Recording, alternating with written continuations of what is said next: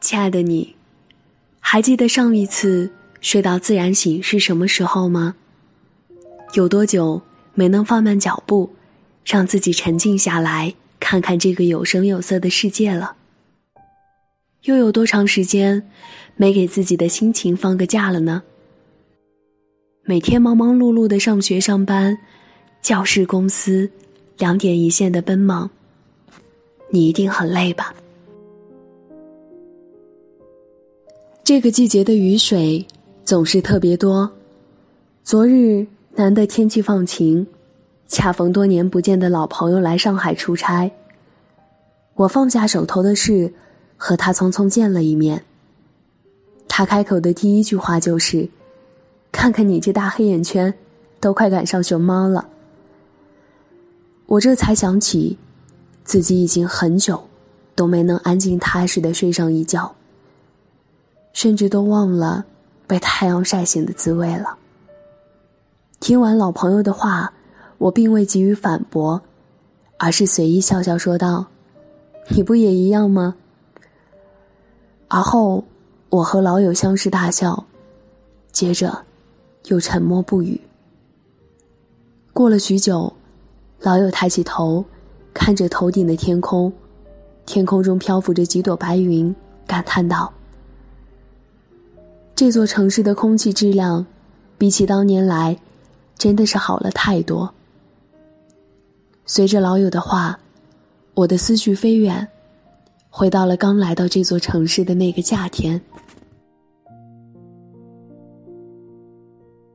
十八岁，花朵般的年纪，我带着满腔希望与憧憬来到这座城市，完成了父母的期望，进入大学校园学习。每天都早早的去教室前排占座，聚精会神的听讲，恨不得把老师讲的所有知识点都塞进脑袋里。为了拿到学年奖学金，我总在考试前挑灯夜战，鼓足了劲的复习。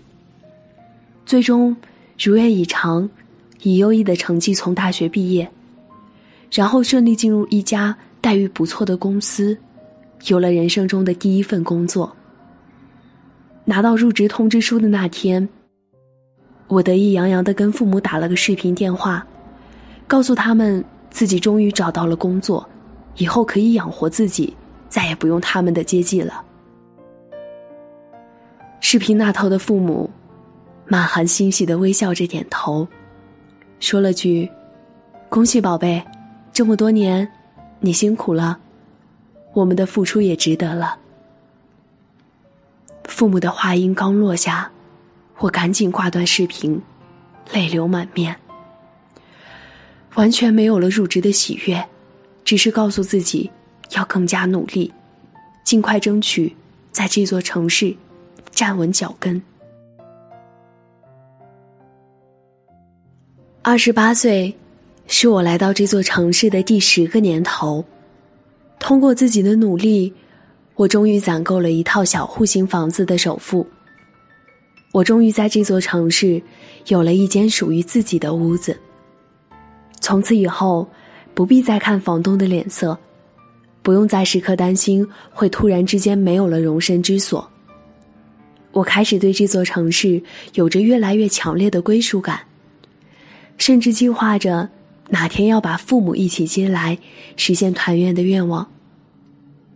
也是在这一年，我遇到了那个命中注定的他。很快，我们决定携手走完余下的人生。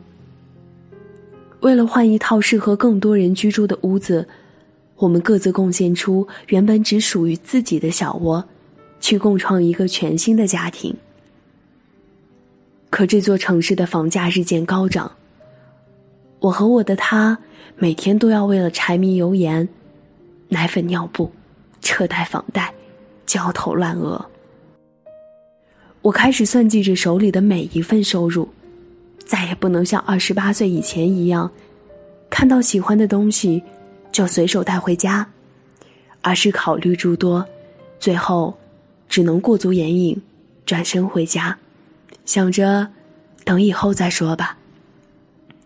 谁曾想，等下次再路过这家店。却再也没能看到他的影子了。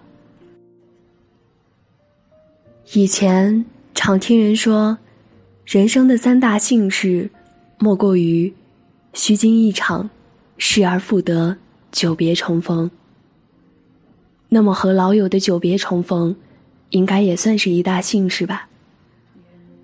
至于剩下的虚惊一场和失而复得，应该都将由往后的岁月所带来。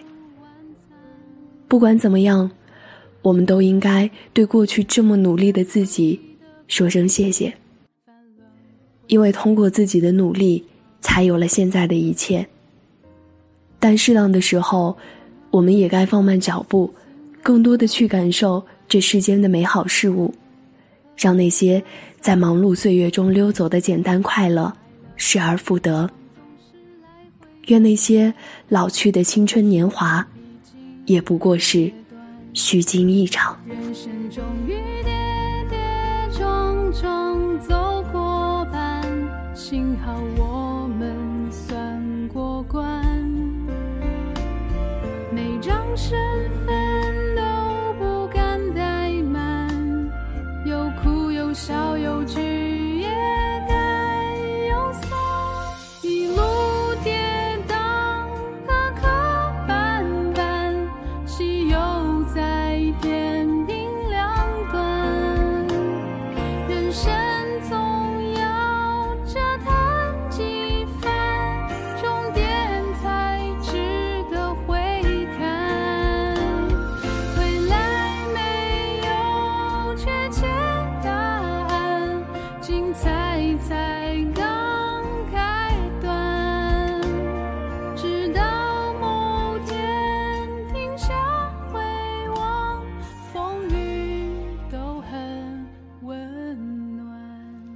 孤单的夜里，有我陪着你。我是守夜人念慈，微信公众号搜索“念安酒馆”，想念的念，安然的安，就可以找到我。我在甘肃武威，对你说晚安，亲爱的你，好梦。人生中